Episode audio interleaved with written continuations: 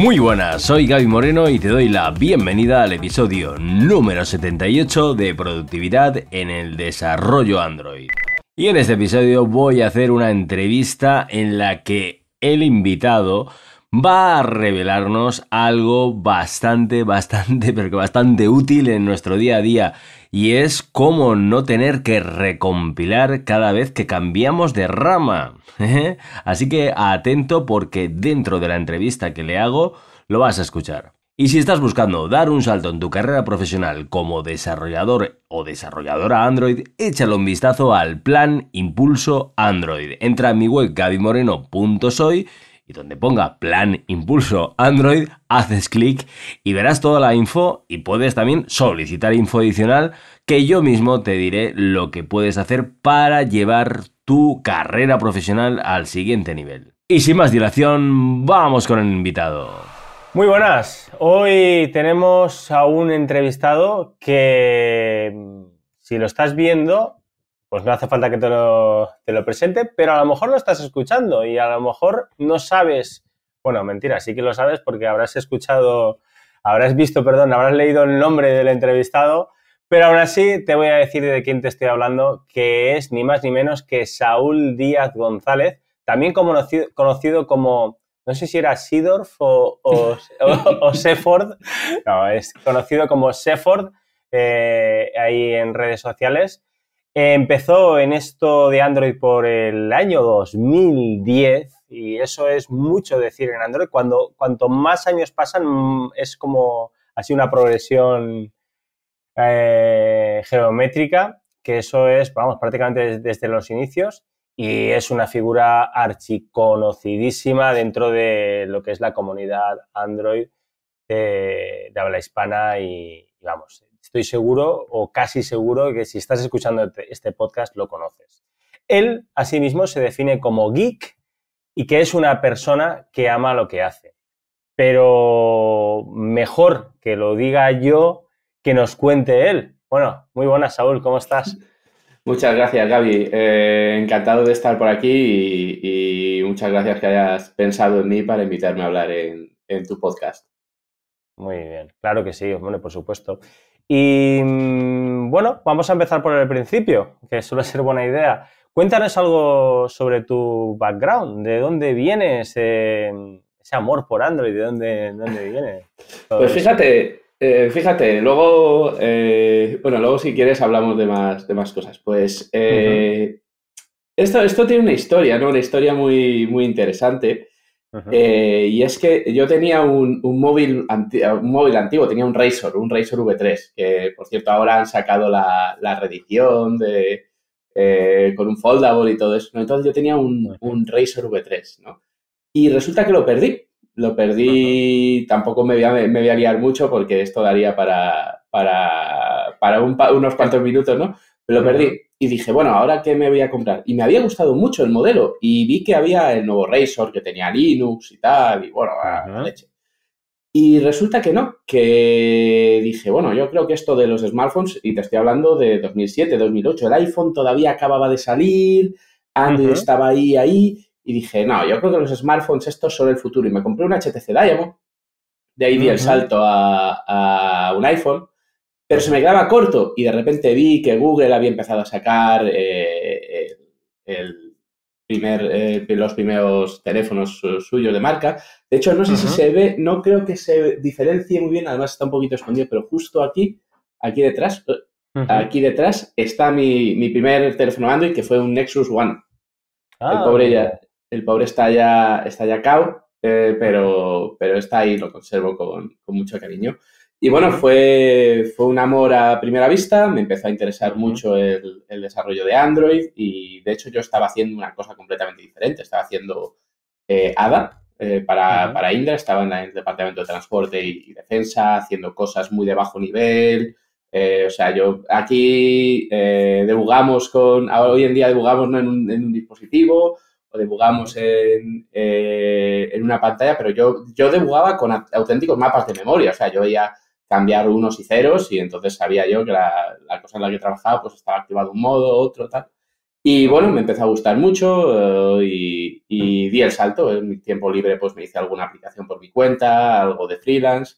Y el primer curro que, conseguí de Android fue con, la gente de Twenty, que desde aquí pues mucho cariño, mucho respeto, porque es de los sitios donde más he aprendido. Y, bueno, a partir de ahí pues fui encadenando unos trabajos con otros. Después de Twenty estuve en Fiverr, de Fiverr estuve en, Chiquísimo, que es donde he estado cinco años. Luego he estado en, en Jovan Talent y bueno, pues ahora estoy en, en Good Notes. Eh, he dado el salto a, la parte internacional y bueno, con retos bastante, bastante interesantes que, no me había enfrentado nunca a, ellos. Muy bien, muy bien, muy interesante. Bueno, em, la mayor parte de la gente que esté escuchando esto, evidentemente, sabrá lo que es bajo nivel, ¿no? Pero a lo mejor alguien que se haya incorporado y no sepa mucho de programación dice, uy, este está trabajando en cosas de bajo nivel, ¿de qué, de qué estaría, de qué, de qué estará hablando? ¿Le puedes explicar un poco a la audiencia en qué consiste esto de bajo nivel? Sí, claro, pues básicamente eh, tú tienes lenguajes de alto nivel que, eh, que, trabajas pues con cosas mucho más abstractas, mucho más del lado de la, de la persona que, trabaja. Pues, trabajas con clases, trabajas con pantallas, trabajas de, eh, pues, no sé, cosas que, la gente más o menos puede entender. Sin embargo, cuando yo trabajaba en, India, trabajaba muy a bajo nivel, básicamente código máquina. Es decir, tú coges y dices, pues eh, en, tu día a día de Android, ¿no? Porque entiendo que, el podcast por lo escuchará mucha gente de Android. Pues tú coges una clase, eh, por ejemplo, un contexto, pero tú por dentro no te bajas a, cómo están los bytes ordenados para un string o, cuando tú serializas y deserializas no entras mucho a, eso. Sin embargo, pues yo trabajaba más, eh, pues yo dejaba cosas en, la memoria y luego las tenía que coger. Y entonces, pues, tenía auténticos arrays de, bits, de bits, que yo ponía uno a, uno y eso pues activaba modo de grabación, modo de reproducción, cosas, cosas diferentes. Básicamente era, era código máquina y, debugaba con un ensamblador. Y era, era, era fascinante, pero muy, muy complicado. Sí, sí, sí, me puedo imaginar. De ahí supongo que vendrá gran parte de tu pericia, eh, lo que es programando y bueno, y sobre todo la, parte que más conocemos la, la, comunidad es tu parte dando, dando charlas, que eso también te lo, quería preguntar, que... Bueno, hay, hay, una charla en particular que a mí me, gustó mucho. Ella se ríe porque creo que ya sabe de cuál, de cuál le voy a decir. Es que siempre me pregunta por una de las dos.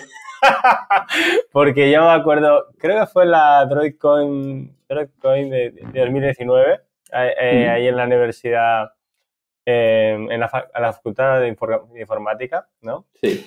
Creo que, es, creo que fue esa que, bueno, yo estaba ahí sentado, ahí, eh, tan, tan, tan, tranquilo, empecé a escuchar la musiquita de Indiana Jones y me quedé un poco, un poco, hostia, qué guay, ¿no? Y la verdad es que estuvo muy, muy guay. Creo que hablaste sobre, eh, sobre mm, el tema offline.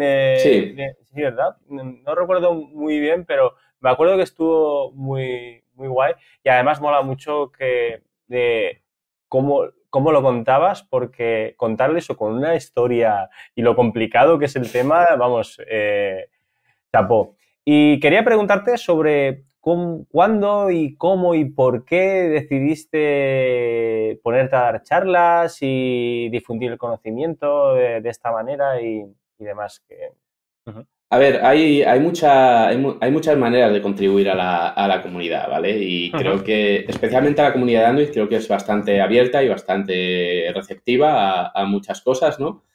Pero eh, sí que, bueno, al final muchos de, de, los que hemos aprendido, hemos aprendido con gente de la comunidad, eh, en otras charlas o en blog posts, eh, libros que ha escrito, pues, bueno, cuando yo empecé, ¿no? Allí en 2010 no había estas cosas, ¿no? Pero eh, gente como Leiva o gente como tú, que aporta a la, a la, comunidad en, en, castellano, ¿no? y, al final, pues, eh, para mí era una forma de, devolver esa, eso a la comunidad o de contar cosas que, pensaba que, podían tener una inquietud. Y es una cosa, pues bueno, hay mucha gente que, le da eh, mucho apuro subir o porque se piensa que su tema no, no es interesante, que a mí me pasa muchas veces también, ¿eh? No te, no te creas que cuando pienso en, eh, por ejemplo, hay veces que me, me dan algún toque, oye, ¿te interesaría hablar en el, en el GDG de tal o en el Exvest? O, oye, mira, esta comunidad... Y muchas veces, ciertamente, no tengo ideas de, de qué hablar, ¿no? Pero mucha gente se piensa eso, que, bueno, pues, que para qué va a contar la enésima charla de, de Clean o, o, joder, es que voy a ir ahí y me van a, me van a triturar porque, porque soy junior o porque no tengo mucha experiencia, pero yo creo que al final es un tema de, de dejarse a, la, a, un lado los, la vergüenza y los prejuicios y, y subir. Y bueno, eh, creo que es una, una manera de, de, contribuir que a mí me funciona bastante bien, la verdad. Eh, no tengo a lo mejor tanto tiempo como otra gente para dedicarle a proyectos más continuados en el tiempo, librerías o algo, hacer open source. Eh, pero sí que creo que es algo que, que yo no tengo problema en salir y, y créeme que, que, a mí me, han, me tiemblan las piernas cuando salgo, ¿eh? cuando salgo a ciertas... Pues no se te nota, ¿eh? No Uf, se te nota, pues... porque yo te lo veo muy suelto. Buf, pues los, los dos, tres, cinco primeros minutos son siempre muy duros. Lo que pasa es que es lo que digo. El que no tiene miedo al salir ahí, pues básicamente es que está loco. O sea, sí, sí, sí. Que no da respeto. Pero al final no está tan mal y muchas veces tú eres tu peor crítico, estás ahí y dices, joder, me he equivocado diciendo esto, o esto lo he dicho incorrecto, o, o, se me ha olvidado una slide que estaba, pero la gente yo creo que también es, es bastante, bueno. bastante agradable y salvo que digas una cosa completamente equivocada, fuera de lugar, eh, loquísima, eh, yo creo que eh, pasa desapercibido y, y, luego la gente pues eso te lo agradece claro. y, y, hay veces pues que te, que te abordan, oye, muchas gracias, tal, ha sido muy interesante. Y al final también lo que, lo que puede hacer mucho la gente es dar diferentes puntos de vista. Por ejemplo, muchos de los, de los grandes eh, ponentes que yo conozco, sobre todo en español, tienen su propio estilo. Por ejemplo, eh, recuerdo, me viene a la mente Jorge Castillo, que es un tío muy eh, serio, muy, bien, muy, bien. muy, muy, muy, formal, que va muy a fondo. Eh, o Pedro, por ejemplo, Pedro Vicente siempre da, siempre da en el clavo, tiene unas charlas eh, no, él no suele dar muchas charlas, pero las charlas que da, las que tiene, son siempre muy, muy bien hiladas, muy bien, muy bien conectadas. Nico, por ejemplo, es otro, otro tío que, que sabe un montón y además eh, es básicamente es un showman y, sí, lo es, y, lo, lo es. y, lo, y, lo, sabe transmitir muy bien y bueno, cada uno aporta su, su punto de vista, eh, diferentes temas, diferentes aproximaciones y, y, para mí es la manera que tengo de, de contribuir. Muy guay, muy guay. Yo es de, de, lo que dices, yo creo que hay veces que, que en general, mmm, digo en general, ¿eh? no digo ni nosotros, ni, sino en general, como que, que, creemos que decir algo que sea muy moderno, muy top, muy bien dicho, y, hay veces que cuando vas a ver una charla, bueno, ya esto ya sí que lo digo como opinión mía, yo hay muchas veces que prefiero ver una charla que me divierta, que no un tostón de charla de la cosa más novedosa del mundo, porque al final de la charla hay veces que te quedas con una, dos, tres pepitas de oro y lo otro o, o no, o no lo, o lo sabéis, bueno, puede que lo supieras o no, pero hay cosas que a lo mejor dices, pero si es que no lo voy a utilizar en mi día a día, que a lo mejor mmm, faltan dos años para que empiece a utilizarlo, pues prefiero que me digas algo, una pepita de oro que vaya a gastar a partir de ahora y, y así más guay. Y eso me, me, da, me lleva al siguiente punto que te quería preguntar, que es si tienes, porque claro, tú con, con toda la faena que tienes que sacar para adelante, tienes que tener algún tip para ser tan productivo. Que, bueno, este, este episodio del podcast también se va a emitir en YouTube, pero uh -huh. evidentemente eh, también en audio y el podcast se llama Productividad en el desarrollo de Android y si tiene la palabra productividad al uh -huh. principio no es de casualidad. Entonces, ¿tú qué utilizas o qué técnicas, algún tip que tengas para ser productivo en tu día a día? Mira, eh, así en el, en el, día a día, ahora mismo te no te podría decir así ninguno en concreto, ¿no? Porque el trabajo cambia, pero sí que hubo una época de mi vida, sobre uh -huh. todo en chiquísimo, que era cuando yo estaba trabajando solo, que tenía que sacar mucho trabajo, mucho trabajo adelante porque claro. un equipo de una sola persona llevaba toda una aplicación, ¿vale? Entonces, lo que, lo que tenía muy claro era, eh, lo primero que vas a hablar un poco a, coach, pero era conocer mis límites, ¿vale? Yo, por ejemplo, sabía que eh, se me iba a llevar mucho trabajo eh, hacer test end-to-end de, de, UI con Expresso. Prefería, prefería invertir el, tiempo, que además es una cosa que dices tú en, al principio de la entrevista del blog, perdón, del podcast, que tenemos 24 horas, ¿no? Y, y nosotros decimos qué hacemos con ella. Prefería eh, tener un montón de test eh, de Roboelectric que a lo mejor no probaban todos los casos y tal, pero que me daban mucha confianza y que me permitían moverme muy rápido. Luego, por ejemplo, eh, aplicaba, aplicaba muy bien la parte de, tener todo muy modularizado, ¿vale? entonces llegué un momento que yo tenía como un sistema, el equivalente a un sistema de diseño, pero, pero de desarrollo. Es decir, yo tenía eh, unos presentes y unas vistas que me valían para cargar cosas completamente genéricas, eh, para cargar comportamientos abstraídos. Eh, carga por abajo, carga por arriba, listas de, pues, de looks, de álbumes, de usuarios. Y entonces cuando a mí me venía mi, mi jefe y me decía, oye Saúl, mira, vamos a hacer una nueva pantalla y esto va a cargar unos usuarios porque vamos a tener un no sé qué y uno sé cuánto, te decía, vale, receta, eh, vale, necesito usuarios que cargan por abajo, que cargan por arriba, tienen punto refresh, eh, que además se van a hacer un follow y además se van a, se van a, van a hacer 40 cosas. Ah, mira, y esto tiene aquí un header que es específico, entonces al final yo hacía las pantallas por recetas. Es decir, hacía pim, pam, presenter, presenter, presenter, vista, vista, vista, vista, vista, se conectaban, ¿vale? Y... Qué caña y a lo mejor lo único que tenía que trabajar era ese header nuevo que se desplazaba, pero bueno, al final lo metías en un recycler y iba tirando. Y de esa manera conseguía tener mucho, mucha salida de trabajo eh, siendo solo una persona.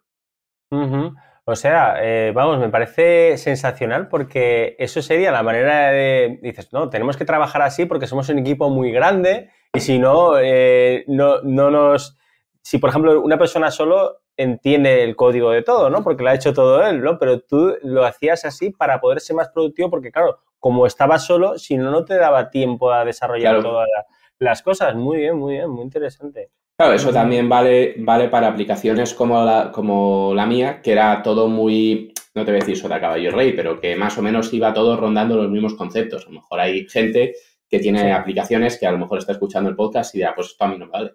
Ya, ya, está, claro, está, claro, Porque tiene una pantalla de una cosa, otra pantalla de otra cosa, otra pantalla de otra cosa. Pero bueno, a mí eso es una cosa que me, que me permitía moverme extremadamente rápido en el, en el desarrollo. Muy interesante.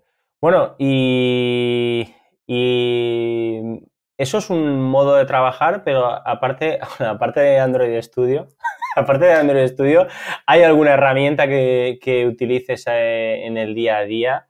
para ser más productivo con, Android o, en lo que sea, o alguna herramienta que tengas en el móvil o... Mm. Mm, aquí, me, aquí me has pillado un, poco. Em, esa, era la idea. Estaba, estaba, estoy revisando a ver qué, tengo. Eh, a mí me gusta eh, bastante, sobre todo, eh, manejar, yo no soy muy, yo soy Linuxero, pero no soy muy, muy extremista de terminal, sí, gráficos no. Yo trabajo ambas cosas, ¿vale? Y hay cosas que, que trabajo, por ejemplo, para, hacer rebases, sí que uso herramientas, herramientas visuales. Uso SmartGit porque me, me, porque me funciona en Linux y me, gusta. Y Sí, sí, lo, utilicé hace tiempo, sí, sí. Luego para otras, eh, para otras herramientas, pues, eh, por ejemplo, para otras partes de Git uso línea de comandos, eh, según, me, según me, funcione mejor. Y sobre todo, pues ahí, así que, que piense, que piense. Una, una cosa que, os puedo recomendar muchísimo, que no se os olvide, es clonaos el repositorio más de una vez. En lugar de, si queréis ser productivos y no tenéis que y no queréis tener que estar con, con Gradle andando eh, cada vez que te cambies de rama, una cosa que se puede hacer es tener más de, una, más de un repositorio clonado, ¿vale? Y el mismo repositorio clonado varias veces, De manera que en lugar de cambiar de rama dentro de tu repositorio, lo que haces es cargas otro repositorio. ¿Vale? Eh, ¿Me explico? No, no, no, no. Eh, puedes. Hostia, me acaba de explotar la cabeza. Vale, Sobre, todo, para proyectos muy tochos, ¿vale? Sí, sí, sí, sí, sí. Lo que te puede pasar es que tú estás trabajando y tienes que cambiar de rama porque tienes que cambiar de contexto. Entonces, eso muchas veces te puede obligar a tener que recompilarlo todo. Sí, sí, sí, sí, sí, sí, sí, Entonces, entonces, tú lo que haces es te clonas ese repositorio en varias, en varias carpetas. Es decir, tú tienes, por ejemplo, tu proyecto, vamos a llamarlo A, ¿vale? Proyecto A, proyecto A', proyecto A', prima, lo, lo que te haga falta, ¿vale?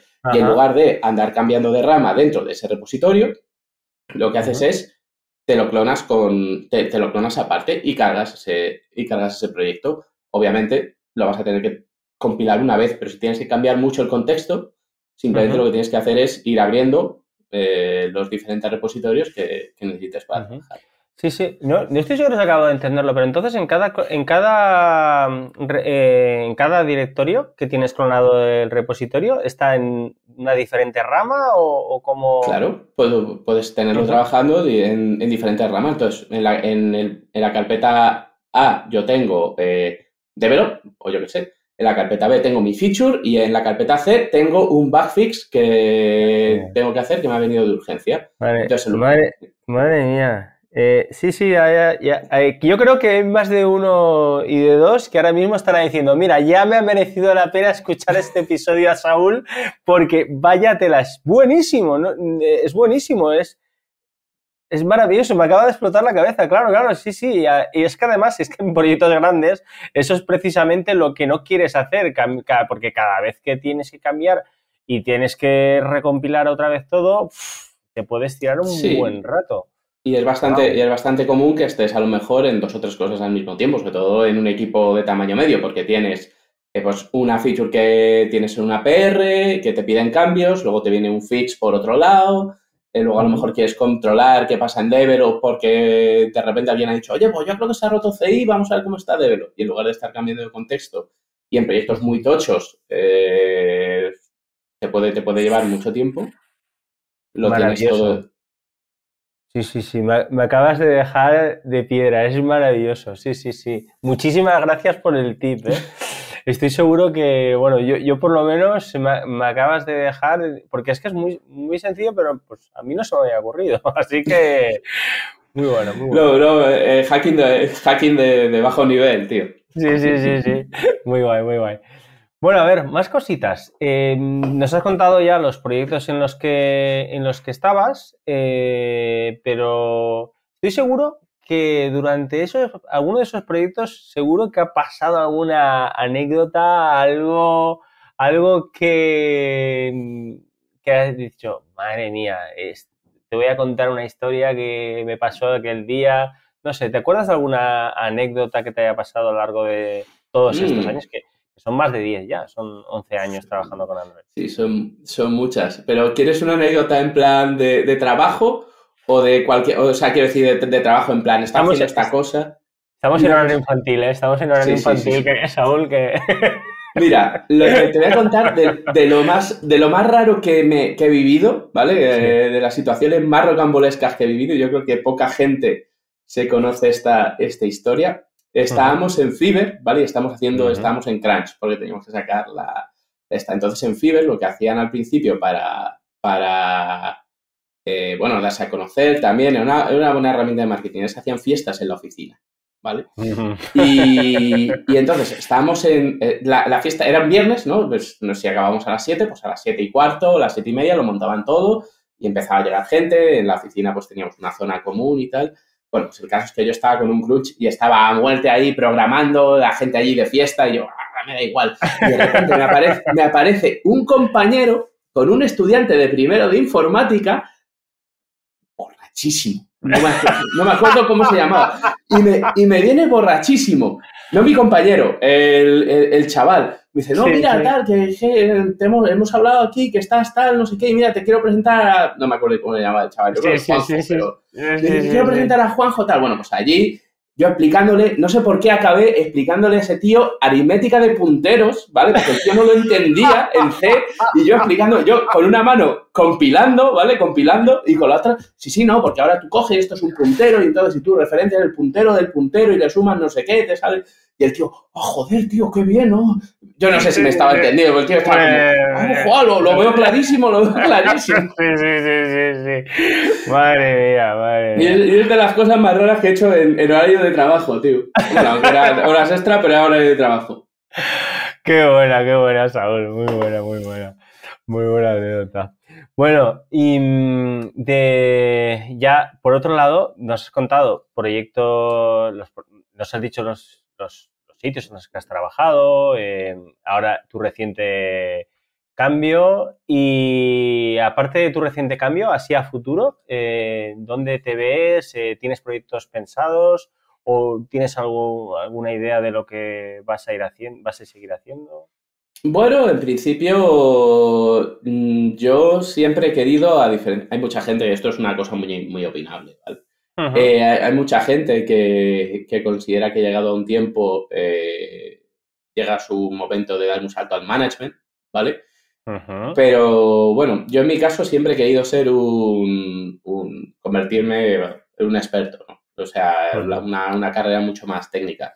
Entonces yo en, a, medio o largo plazo me veo siguiendo, veo siguiendo enriqueciéndome de, de de otras, eh, de otras, de, otros paradigmas, de otros, aprendiendo mucho más, mucho más a nivel técnico y seguir formándome como, desarrollador. Yo creo que no es necesario que la gente que, tiene una cierta experiencia eh, tenga por qué dar el salto al management. Creo que además ahora creo que se está empezando a ver el valor de, bueno, no hay más que ver eh, cómo, está, cómo está el mercado, ¿no? La demanda de, gente senior es, es altísima. Entonces, eh, yo de momento no me siento que, eh, que tenga que dar un salto a, management y me veo en, unos años, pues a lo mejor aprendiendo otras cosas, eh, completando, completando mi formación, pues, por ejemplo, con front o me gustaría hacer algo de back también. y, y, creo que creo que no la gente, sobre todo la gente que empieza, no tiene por qué, por qué verse abocada a un, a un puesto de management si ellos no quieren. Hay gente que, es hmm. eh, extremadamente buena llevando gente y esa gente pues puede hacer lo que quiera. Eh, yo no sé si soy bueno llevando gente o no, pero sí que creo que, tengo todavía mucho que aportar a nivel, a nivel técnico. Bueno, mucho que aportar y mucho que aprender. Entonces, eh, yo me veo, yo me veo siguiendo formándome y, y, siendo un desarrollador mucho más rico en el futuro.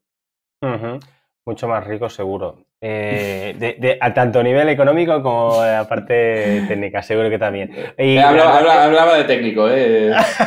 hablaba, de técnico. Sí, sí, lo digo de broma, hombre.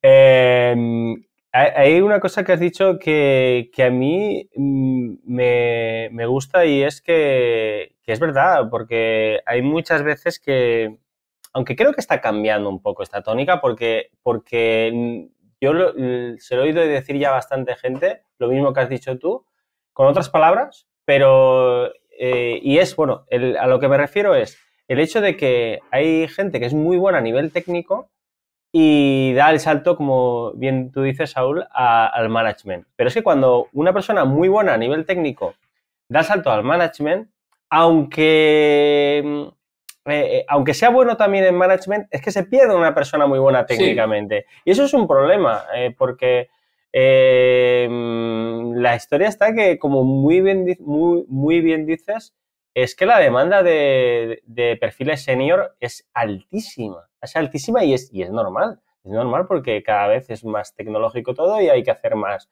más software. Y entonces, si, si la única salida es por la rama del management, pues, pues menudo rollo, ¿no? Pero yo creo que eso está cambiando. Sí, y, pero también es cierto que es, cierto por, varios motivos, sino eh, porque tú comparas con una de las aplicaciones eh, ah, mobile, mobile eh, hace siete años y cómo son ahora y son aplicaciones mucho más sofisticadas. ha, habido un, ha habido un desarrollo tanto a nivel de producto como a nivel de, negocio y, técnico, eh, que mm. necesitas a gente buena que te resuelva esos, esos retos técnicos. Y luego también hay que pensar en los que vienen detrás. Eh, necesitas tíos con experiencia que también te puedan formar a las nuevas generaciones. Y, y, al final yo creo que las cosas, mira, yo ahí, yo nunca me he arrepentido de, ningún sitio donde he estado eh, trabajando. Jamás. Eh, siempre, siempre, menos eh, mi primer trabajo, que ni siquiera tenía que ver con Android, era una historia en Java. Y me arrepiento porque estuve allí tres años y éramos un equipo de juniors y un jefe de proyecto que tampoco tal. Y me arrepiento simplemente por el hecho de que en esos tres años, si yo hubiera tenido un buen senior, como, como los he tenido, un Jorge Barroso o un Pedro Vicente, o como hemos hablado, un, Jorge, un Jorge Castillo, yo hubiera aprendido mucho más. Y al final fueron tres años que fue como, eh, lo que he aprendido, lo he aprendido pues porque me he puesto yo aquí, a lo mejor he, pillado un montón de prácticas que, que, no eran ni buenas y no he tenido a un tío que, me haya, que se haya sentado conmigo y haya dicho, no, mira, Saúl, eh, ahora vas a hacer, vamos a hacer esto y te vas a encontrar con este problema, este problema, este problema. Eh, a medio largo plazo, esta solución que hemos dado pues nos va a quedar corta porque pa, pa, pa, pa, pa, pa. Y eso también es una eso, eso, también es un trabajo que hace un senior, no es únicamente un tío que llega y te hace una feature y lo, lo, lo, lo, deja redondo, ¿no? Es un tío que también te, te ayuda en tu, en tu, plan de carrera y, y que te ayuda a, a, formarte y a, y a, ver cosas que tú no vas a entender a lo mejor hasta que no estés ahí, pero que te va a decir, oye, este es el camino, este no lo es.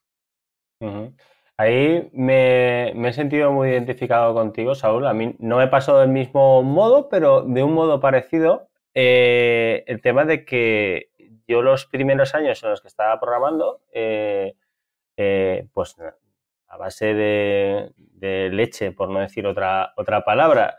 Y, y, la historia está que cuando llevaba tres, cuatro años ya programando en Android, realmente me, mm, empecé a colaborar con otra gente. Es decir, yo mm, me, yo me lo guisaba, yo me lo comía. Entonces, claro, ibas aprendiendo cosas, pero pillabas muchos vicios y al final eh, llega un momento y dices, había gente que dice, no, pues no me creo que lleves tanto tiempo programando. Entonces, es como que dice, si hubiera empezado eh, eh, con alguien que me estuviera diciendo, oye, pues esto por aquí, esto por allá, hubiera ido mucho más rápido. También tiene su punto bueno el, hecho de, de, tú al principio, de, pero realmente yo si le tuviera que recomendar a alguien que está empezando es que, que entre en un sitio eh, que, le, que, le, dé igual el dinero que vaya a cobrar, pero que se asegure que en el sitio que vaya le van a, le van a enseñarle. Va, va a tener una persona una, de referencia de la que pueda aprender.